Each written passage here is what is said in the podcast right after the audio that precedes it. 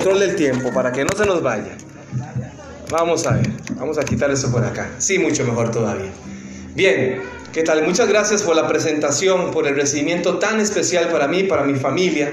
Estamos muy contentos, de verdad que estoy muy contento de poder iniciar en esta semana con ustedes ese, ese recorrido tan especial, tan especial. Va a ser una, una semana maravillosa. Hemos estado orando, hemos estado pidiéndole al Señor para que se manifieste poderosamente en su vida. Yo usted no lo conozco, no la conozco, pero el Señor sí los conoce y eso es lo importante. Y yo estado orando por cada uno de ustedes, por cada uno de ustedes que hoy están acá, para que durante esta semana Dios les permita también poder compartir con nosotros, para poder eh, aprender juntos de la palabra del Señor. ¿Cuántos están dispuestos en esta, semana a venir a dejar por ahí, eh, tal vez se dice, es que, uy, yo tengo algunas actividades ahí eh, particulares que semanalmente hago, ¿verdad? Que diariamente hago, pero esta noche sí me voy a comprometer con el Señor y conmigo mismo, ¿verdad? O conmigo misma, como se le quiera decir, ¿verdad? Hombre o mujer, para venir durante todas estas noches a gozarme de esta fiesta tan especial. Tiempos de crisis, ¿verdad? Vamos a buscar más de tiempos de crisis, no. Esperanza en tiempos de crisis. Porque tiempos de crisis todos tenemos. Pero esperanza en tiempos de crisis es lo que vamos a encontrar acá durante esta semana tan especial. Quisiera ver la mano. ¿Cuántos de ustedes van a venir durante todas estas noches? A ver, vamos a ver. Algunas. Tengo el 25% de la iglesia. Y hoy la iglesia está llena. ¿verdad? Así que vamos orando todavía mucho más fuerte para que usted sienta la necesidad de decir, voy a estar con ustedes todas estas noches. Vamos a orar en esta noche, en esta hora, perdón, para que la presencia del Señor esté con nosotros, para que su Santo Espíritu nos acompañe y nos dirija al estudiar su palabra. Querido Dios, nuevamente te agradecemos, oh Padre Celestial, por el privilegio que nos das de estudiar tu palabra. Señor, no somos dignos. Ninguno de los que estamos aquí, Señor, somos dignos de presentarnos delante de tu presencia. Pero a través del sacrificio de tu Hijo maravilloso, Cristo Jesús, hoy nos presentamos delante de ti, pidiéndote misericordia, pidiéndote la redención y el perdón de nuestros pecados. Permite que en, esta, en este momento podamos disfrutar de tu compañía. Podemos entender, Señor, qué es lo que nos quieres decir a través del estudio de tu palabra. Dispón nuestras mentes y nuestros corazones. Lo pedimos todo esto, Dios, en el nombre de tu Hijo amado Cristo Jesús. Amén. Amén. Bien, ya me presentaron, pero mi nombre completo es Hugo Olivas Eduarte. Venimos de la iglesia de Gutenberg, acá mismo en New Jersey. Ya nos habíamos hablado en algún otro momento que somos de Tiquicia. ¿Recuerdan ustedes qué es eso? ¿Sí? ¿Tiquicia qué es? De Costa Rica, el país del pura vida. ¿Han escuchado ustedes pura vida? ¿Sí? Pura vida. Y entonces somos del país del pura vida, del gallo pinto, del país del gallo pinto, aquí en Centroamérica. Y estamos muy contentos hoy, de verdad, de poder estar por acá. Bien, déjenme contarles una pequeña historia real yo quisiera pedirle por favor a Aarón, que está ahí atrás, que comparta conmigo la primera imagen.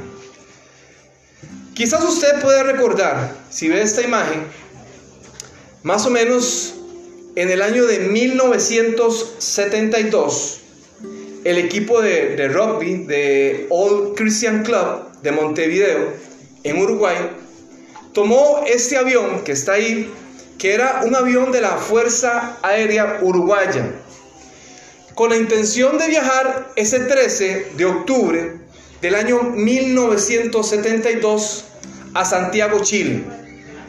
Allí iba a disputar un partido contra el equipo de los Old Boys de esa ciudad. Pero cuando comenzaron a, a, tomar el avión, en esa mañana, que parecía una mañana normal, una mañana soleada, esos 45 pasajeros cuando el, avión se comenzó a subir, todo transcurría de manera normal. De pronto, la azafata comenzó a decir que iban a comenzar a atravesar ciertos lugares, ciertos tramos, donde posiblemente el avión se iba a comenzar a mover. Así que invitaron a las personas a ponerse el cinturón y así lo hicieron. De pronto, cuando comenzaron a, atravesar ciertas nubes, el avión comenzó a moverse todavía más de la cuenta, más normal de la cuenta. Ya se dieron cuenta que posiblemente estaban en un riesgo, en un problema. Algunos de los que estaban ahí decían, mire, vean por la ventana, estamos muy cerca de las montañas. Estaban atravesando en ese momento la cordillera de los Andes. Y entonces el avión, en lugar de comenzar a subir, comenzó a bajar, comenzó a descender rápidamente. En ese momento ya los pasajeros que estaban allí ya se dieron cuenta que ahora sí estaba en una situación crítica, una situación complicada. Las alas del avión se rompieron, comenzaron a chocar o chocaron contra las, aquellas cordilleras, contra las montañas que estaban allá en las cordilleras de los Andes. Y entonces el avión comenzó a, intentar aterrizar de, de manera precipitada, veloz, y comenzó sobre el, sobre el piso, ¿verdad? Sobre aquella cordillera de una velocidad enorme e intentar como, como, como, como frenar. Eso es lo que intentaba hacer el piloto en ese momento. Y cuando el avión se detuvo completamente, muchos de los sobrevivientes que estaban ahí comenzaron a ver a su alrededor. De hecho, Roberto Casana, en una entrevista que daba, él dice que él inmediatamente cuando el avión Puede poner la otra, la otra imagen, por favor. Cuando el avión quedó ahí en ese lugar y frenó de manera estrepitosa, dice que él salió volando y pegó contra una pared, contra la pared que estaba frente. Dice que él se golpeó fuertemente la cabeza y cuando, cuando se pudo recuperar, dice que lo primero que hizo fue que se miró los pies, tenía los pies completos, tenía sus brazos completos, no tenía ningún problema. Pero comenzó a ver a su alrededor y se dio cuenta que muchas personas habían muerto. Doce personas, doce amigos habían muerto instantáneamente.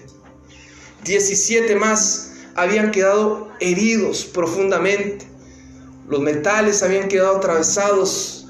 Dice que cuando él llegó donde estaba la cabina del piloto, el piloto le decía, ayúdame, ayúdame, sácame de aquí. Y estaba totalmente atrapado y no podía hacer nada. Incluso dice que el piloto le decía, allí en mi bolso tengo una pistola, alcáncemela porque quiero acabar con mi vida, no quiero sufrir de esta manera. Dice que este hombre en ese momento tan, tan, tan triste, en ese momento tan desesperante, salió lo que quedaba del avión y cuando volvió a ver a su alrededor, él pensaba, dice, ya pronto posiblemente van a llegar las ambulancias, los bomberos, el rescate. Y dice que solamente se veían las montañas con la nieve. No había nada que hacer. Estaban desesperados, estaban angustiados. Algunas de aquellas personas que estaban heridas profundamente comenzaron a morir. Sobrevivieron solamente 16 personas. A esa catástrofe se le llamó el milagro de los Andes. Dice que conforme comenzó a pasar el tiempo, comenzaron a sentir la necesidad del hambre. Tenían que comer, tenían que alimentarse. Y entonces dice que decidieron comerse los zapatos, el cuero los zapatos, el cuero de sus fajas, Dice que intentaron comérselo, pero cuando intentaban tragárselo no podían, era imposible. No podían hacerlo. Y ya estaban desesperados, no tenían que comer. Estaban a punto de morir cuando de pronto uno de los que estaban ahí dijo, ¿y por qué no nos comemos a los que murieron? ¿Y por qué no nos comemos a las personas que ya no tienen vida? De esa manera nosotros podemos sobrevivir. Y dice que en esa disputa de que si sí, de que si no, dice que se animaron y comenzaron a alimentarse del resto del cuerpo de sus amigos, de las personas que habían fallecido. Y durante muchos días practicaron el canibalismo. Se comieron los restos de aquellas personas. Qué triste historia, ¿no? Qué historia más impactante. Cómo una persona en su necesidad de sobrevivir posiblemente hace cualquier cosa para salir adelante. Palabra de Dios, quiero invitarle a que busque conmigo en su Biblia la palabra de Dios que vamos a estudiar en esta hora, Segunda de Reyes, el capítulo 2 de Segunda de Reyes. Déjenme hablarles un poquito del contexto de lo que está ocurriendo en ese momento. El pueblo de Dios, el pueblo de Israel, había recibido una advertencia de parte de Dios. Y como lo leímos en la lectura bíblica, Dios les había hablado al pueblo de Israel que iba a ser un pueblo muy especial, que iba a ser el pueblo especial sobre las demás naciones, que iba a ser un pueblo santo, que iba a ser un pueblo donde Él le iba a bendecir, pero que ellos tenían que mantenerse firmes en, sus preceptos, en sus mandatos, en su palabra. Y el pueblo de Dios poco a poco, siempre, cuando comenzamos a leer la historia bíblica, nos damos cuenta que ese pueblo de Dios se comenzaba a alejar constantemente de su Dios. Sus corazones iban detrás de otros dioses. Así que en este contexto, en el contexto en el que estamos, el pueblo de Dios siente la amenaza de un pueblo enemigo, un pueblo pagano, un pueblo que, que siempre había tenido guerra contra el pueblo de Israel. Estamos hablando de los sirios. Y en ese contexto es donde se desarrolla la historia de hoy. Una historia que nos hace reflejar de qué es lo que pasa, de qué es lo que ocurre cuando el ser humano se aleja de Dios. Primera de Reyes, el capítulo 6, el versículo 24. La palabra del Señor dice, Segunda de Reyes, dije primera, oh perdón, Segunda de Reyes, Segunda de Reyes, Segunda, esa es para ver si estaban concentrados. ¿Sí? Segunda de Reyes, el capítulo 6, el versículo 24. Dice la palabra del Señor. Después de esto, aconteció que Ben rey de Siria, juntó todo su ejército y subió y sitió a Samaria. Y hubo gran, gran hambre en Samaria y la sitiaron. Hasta la cabeza de un asno era vendida por 80 piezas de plata. Y la, cuarta de un cabo de estiércol de paloma por cinco piezas de plata. Vamos a hacer aquí un alto en el camino, ¿ok?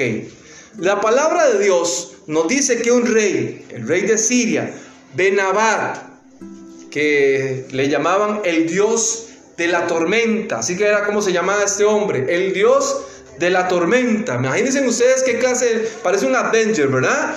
El Dios de la tormenta. Así le llevaban. Ese hombre sitió a Samaria, sitió al pueblo de Israel. Samaria era un lugar muy especial, era un lugar donde Henry incluso lo había adquirido en algún momento y donde había constituido ahí, en ese mismo lugar, la capital de Israel. Y era un lugar donde eh, había que subir una montaña para poder llegar ahí. Era un lugar donde le daba una vista y donde ahí podían eh, ellos estar pendientes de posiblemente tal vez los ataques de los enemigos. Y, y ellos la habían agarrado y habían hecho una muralla alrededor de tal manera de que nadie podía ni salir ni entrar en momentos de crisis. Y ahora estaban experimentando un momento de crisis, una amenaza. El rey de Asiria, Benabar, decidió ir a sitiarlos.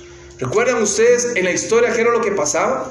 Cuando un pueblo iba a, a, sitiar o a hacer guerra contra otro pueblo enemigo, lo que hacían era que iban y destruían todo, mataban a todos, a los hombres, a las mujeres, a los niños, y tomaban sus motines y se los llevaban, el oro, el ganado, todo lo que tenían, y era un orgullo. Era un orgullo para el que ganaba poder decir, mire lo que nos trajimos de nuestro pueblo enemigo. El pueblo de Israel quizás no tenía, no estaba preparado en ese momento para poder hacer guerra a aquel pueblo enemigo. El pueblo de Israel se había alejado, había dejado los mandatos de Dios a un lado. El pueblo de Israel había dejado de escuchar la voz del profeta de antaño, Eliseo, que le señalaba y les decía, buscad a Dios. Aquel pueblo se había alejado de Dios. Aquel pueblo de Israel decía, no, yo solo puedo salir adelante. Aquel pueblo de Dios, decía, no, no tenemos necesidad de Dios. Y se habían olvidado acerca de lo que Dios había hecho en sus vidas. Esa era la condición del pueblo de Israel. Y en aquella ciudad, posiblemente dicen, aquí estamos seguros. Aquí no nos pasa nada. Aquí rodeados por esta muralla, nadie nos va a vencer. Incluso ellos acostumbraban en algún momento, ¿no? Tener algunas personas alrededor de, la, de, de las murallas que tenían. Hombres que tenían, flechas, hombres que tenían en algún momento cosas calientes y cuando se acercaban los enemigos las, las echaban para quemarlos. Estaban bien preparados para que nadie entrara, pero no podían salir. Sus recursos se comenzaron a escasear. Comenzaron a pasar necesidades. Ya dentro de la ciudad se habían consumido prácticamente todo lo que tenían. Su comida, ya no había cómo subsistir, había que salir, pero había una amenaza. No podíamos abrir la puerta para poder salir, porque había una amenaza allá afuera. Había un ejército que podía entrar y podía matar a nuestros hijos, a nuestras esposas, nos podía matar. Así pensaba la gente del pueblo de Israel ante aquella amenaza. Estaban allí adentro, comenzaron a sentir necesidad. Y dice, que, dice la palabra del Señor que entonces se comenzaron a, a, a vender cosas que quizás no eran naturales ni normales en aquel momento. La cabeza, por ejemplo, de un asno, de un burro. Para un, para un israelita, para un judío, no podía alimentarse de ese tipo de alimento porque era alimento impuro y ellos lo sabían. Y estaban deseando, estaban mercadeando, estaban vendiendo la parte más fea del burro. La parte más inservible del burro, la cabeza, la que menos valía, era la que más precio tenía. El estiércol de la paloma, algunos dicen que era un comestible como, como vegetal, de baja calidad, de mal sabor. Era lo que se estaba vendiendo en ese lugar. Y comenzaron a pasar necesidad. Y el versículo 26 dice, y pasando el rey de Israel por el muro, una mujer le dio voces y le dijo, salva rey, señor mío. Y él le dijo, si no te salva Jehová, ¿de dónde te he salvar yo? ¿Del alfolín o del lagar? No tengo usted lo que dijo este rey. Si no te salva el Dios de los ejércitos, el Dios de Israel, ¿cómo yo te voy a salvar? Aquel rey se estaba paseando por encima del muro. Y una mujer comenzó a gritarle, Señor, rey, escúchame.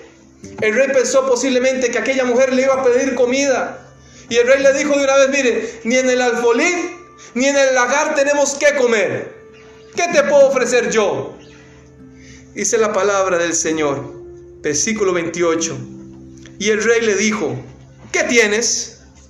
Y ella respondió, esta mujer me dijo, da acá a tu hijo y comámoslo, y comámoslo hoy, y mañana comeremos el mío. Y así que cocimos a mi hijo, y lo comimos. Y al día siguiente yo le dije a ella, da acá a tu hijo, y comámoslo. Pero ella ha escondido a su Hijo. Qué impresionante historia lo que encontramos aquí en la palabra del Señor. El pueblo de Israel, aquella nación santa, aquel pueblo que había sido llamado con un propósito, aquel pueblo que Dios le había dicho que era un pueblo especial, hoy no solamente estaba experimentando necesidad, hoy estaba haciendo cosas que se alejaban de la verdad, Hoy estaban haciendo cosas sorprendentes. Aquella mujer le, dijo al rey, nos comimos a nuestro hijo, porque en eso quedamos. Había tanta necesidad, tanta hambre que decidimos hoy comernos a los pequeños. Y no vuelva a ver, señora, al, hijo que usted tiene ahí a la par suya, ¿verdad? Que usted diga, mm, mire, este está apenas para la comida, para el almuerzo. Ese que molesta tanto, comámoslo primero. En aquella necesidad, en aquella situación, estaba el pueblo de Israel.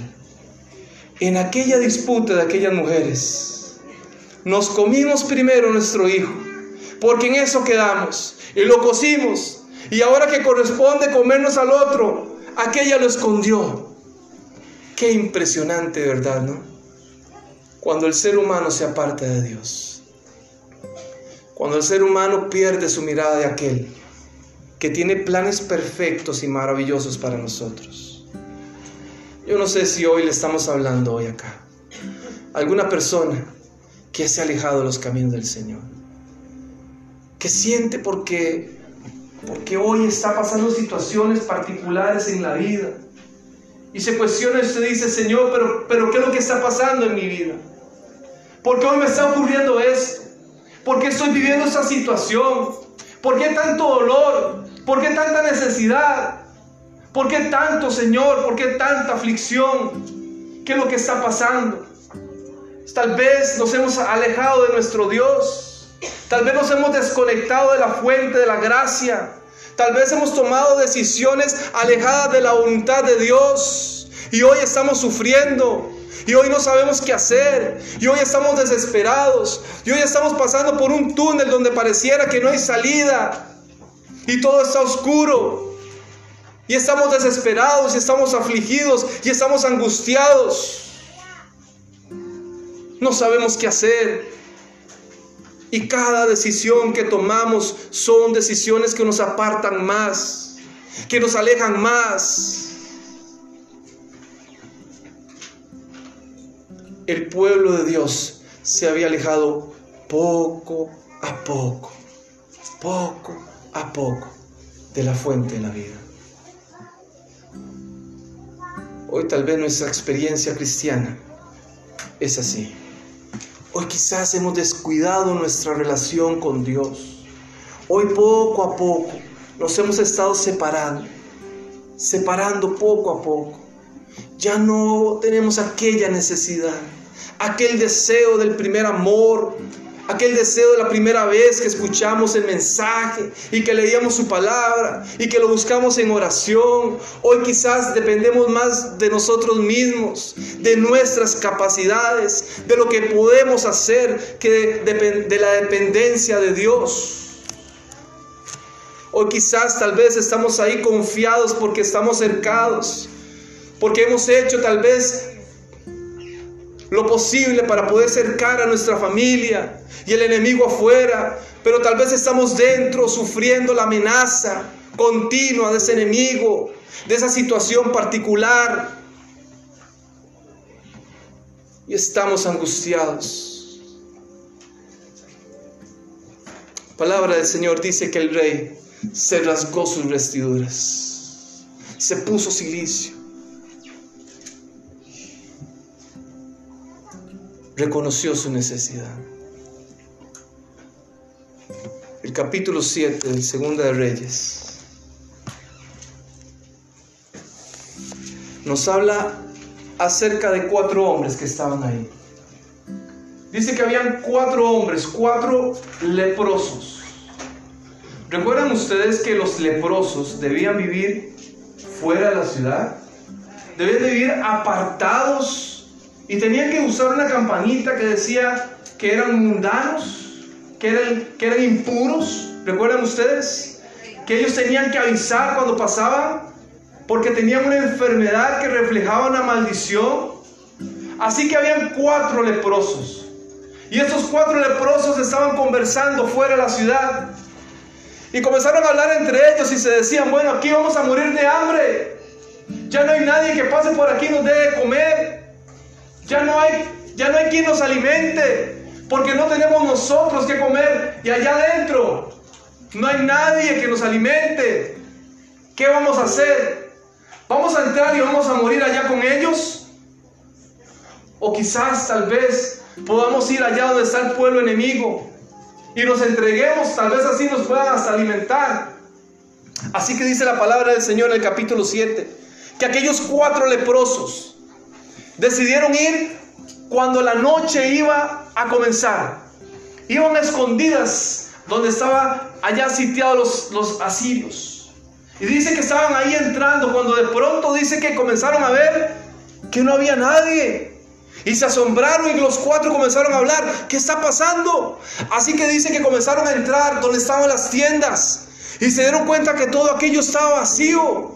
No había nadie, el pueblo enemigo del pueblo de Israel ya no estaba ahí.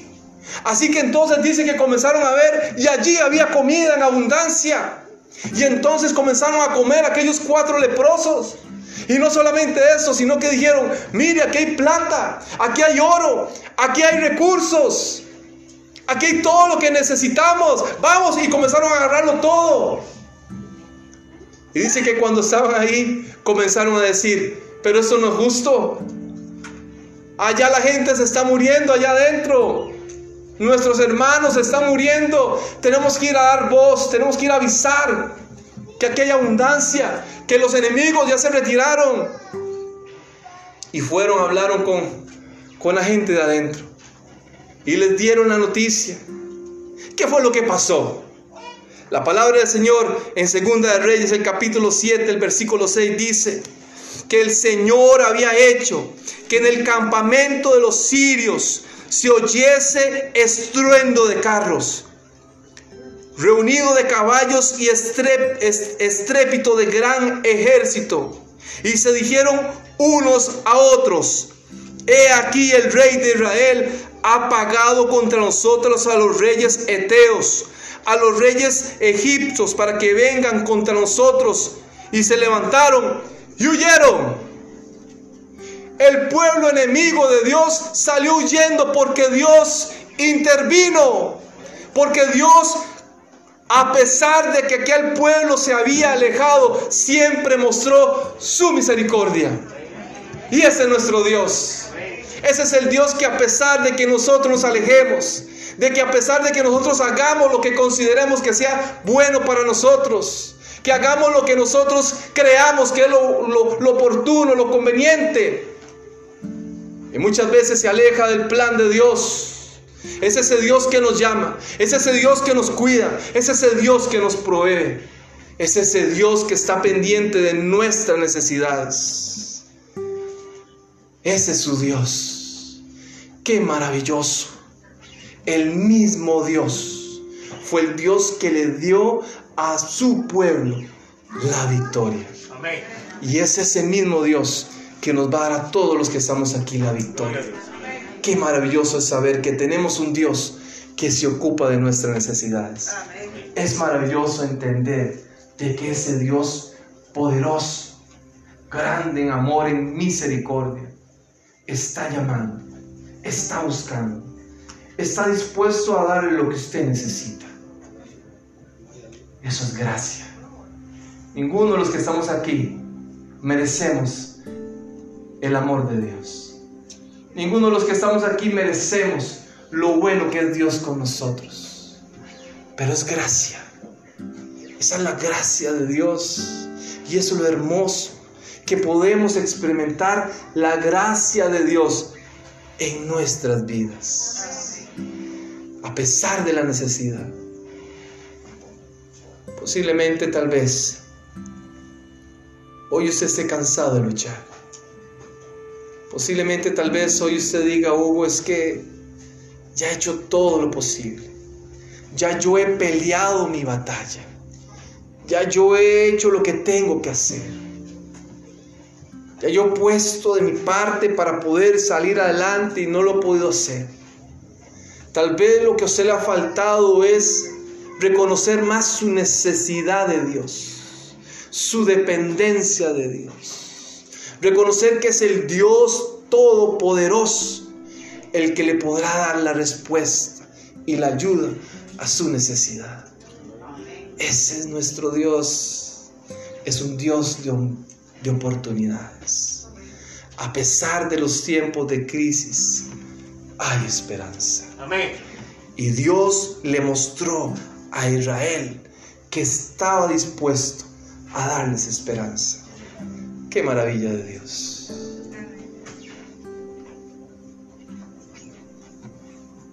En el año 1888, 1818, un ladrón inglés conocido como el Capitán Rayo escapó de la justicia inglesa y se vino a vivir a los Estados Unidos. Allí este hombre intentó vivir una doble vida. Tomó el nombre del doctor John Wilson y comenzó a trabajar como médico. Este hombre, para que no lo reconocieran, se vestía con varios trajes para poder mostrar un poquito más de altura. Aquel hombre tenía una pierna, en una pierna, una pierna, eh, algunos daños que había recibido en el pasado, que lo podían claramente identificar con aquel con aquel ladrón llamado el capitán Rayo. Así que este hombre se protegía siempre y no permitía que nadie lo, lo mirara. Y así pasó durante mucho tiempo trabajando como el doctor Wilson. Hasta que algún día, cuando estuvo a punto de morir, le habló a alguno de sus amigos más cercanos y le dijo, mire, yo estoy, yo estoy cerca de morir, yo no quisiera, y yo no quisiera que, que cuando mi cuerpo se prepare me quiten mi ropa y, yo prefiero que me dejen así, como soy. Obviamente no se podía cumplir la petición de este hombre. Así que cuando este hombre murió y llevaron a su cuerpo para ser preparado, cuando la persona que estaba ahí preparando su cuerpo lo identificó, se dio cuenta que había una pierna un tanto diferente. Este hombre puso la atención en la pierna de aquel doctor Wilson y comenzó a, a, revisar su pierna. Y se dio cuenta que aquella pierna era una pierna descrita de aquel ladrón que durante mucho tiempo la justicia inglesa había buscado. El hombre aquel, el doctor Wilson, era el capitán Rayo. A todos habían engañado durante mucho tiempo. Durante muchas décadas, toda la gente lo conocía como el doctor Wilson. Había engañado a todo el mundo. Había engañado a la justicia inglesa. Había engañado a la justicia americana. Saben que muchas veces nosotros queremos engañar a nuestro Dios. Queremos demostrarle no solamente a nuestro Dios, sino a los demás que quizás no necesitamos de la ayuda divina. Quizás muchas veces engañamos a los demás reflejando una condición que quizás no es la real. Quizás pasamos por el mundo demostrando que somos felices. Quizás pasamos demostrando que no hay necesidad en nuestra familia. Quizás queremos demostrar que nuestra relación de pareja, que la crianza de nuestros hijos está bien, está perfecta. Quizás queremos demostrar que no tenemos necesidad de Dios. Y la Biblia dice que nosotros somos desventurados, miserables, pobres, ciegos y desnudos, que necesitamos de Él. Podemos engañar a todos, pero no podemos engañar a Dios. Dios nos conoce más que nosotros mismos. Dios te conoce más que usted mismo. Dios conoce tu necesidad. Dios conoce mi necesidad. Dios sabe por qué hoy usted está aquí sentada, por qué está aquí usted hoy sentado. Y yo en esta hora, yo quisiera hacer un llamado muy especial para todas aquellas personas que sienten la voz de Dios que te dice, hijo mío, yo estoy contigo y quiero darte la victoria. Yo quiero invitarlos a todos ustedes en esta hora tan especial para que escuchen la voz de Dios. para que no se resista, para que permita que ese Dios maravilloso pueda trabajar en su vida. Yo quiero invitarle, por favor, en esta hora, a que se ponga de pie. Yo quiero invitarle para que en esta hora todos juntos podamos orar. Podamos pedirle a ese Dios maravilloso, a ese Dios que todo lo sabe, que todo lo conoce, que solamente está esperando que usted le diga, Señor, aquí estoy dispuesto. Señor, aquí estoy dispuesta, Señor, a hacer tu voluntad. ¿Saben que ese es el mejor lugar? Aquí usted no necesita, no necesita ser perfecto para venir a la iglesia. Porque aquí todos, todos somos imperfectos y pecadores. Es como ir al gimnasio. Usted no necesita adelgazar para ir al gimnasio, ¿no? Usted va al gimnasio para adelgazar, para tener una mejor calidad de vida. Usted viene a la iglesia porque usted es pecador. Yo vengo a la iglesia porque soy pecador y porque necesito la gracia y la misericordia de Dios. Pero también vengo a la iglesia reconociendo mi necesidad, reconociendo que, que realmente he fallado, que realmente quizás no he hecho lo correcto delante de Dios y no me puedo resistir. Yo quiero orar por usted para que en esta hora, en su corazón, usted permita a su Dios que pueda trabajar en su vida. Que le dé la fuerza, que le dé la valentía, que le dé el deseo de decir, Señor, en mi juventud, en mi juventud, hoy en mi adolescencia, quiero entregarte mi corazón.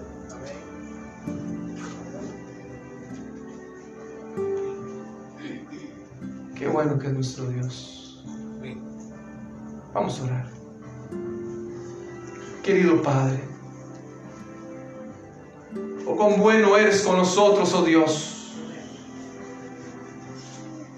Gracias Señor porque las historias que encontramos en tu palabra, tú reafirmas nuestra fe, Señor.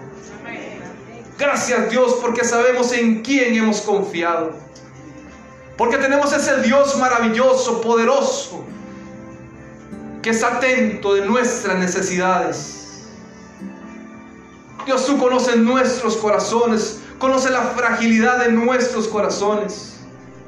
Tú conoces el daño que, no, Señor, tal vez nos han hecho en el pasado. Y quizás nos hemos cerrado y no hemos escuchado tu voz. Permite, Padre Celestial, que en esta hora podamos escucharte. Podamos sentir esa necesidad de ti.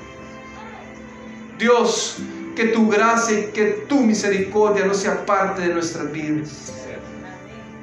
Yo soy oro por todas las personas que están aquí, Señor. Tú conoces su necesidad particular, Dios. Tú conoces lo que están pensando, lo que están sintiendo, lo que están viviendo, Señor.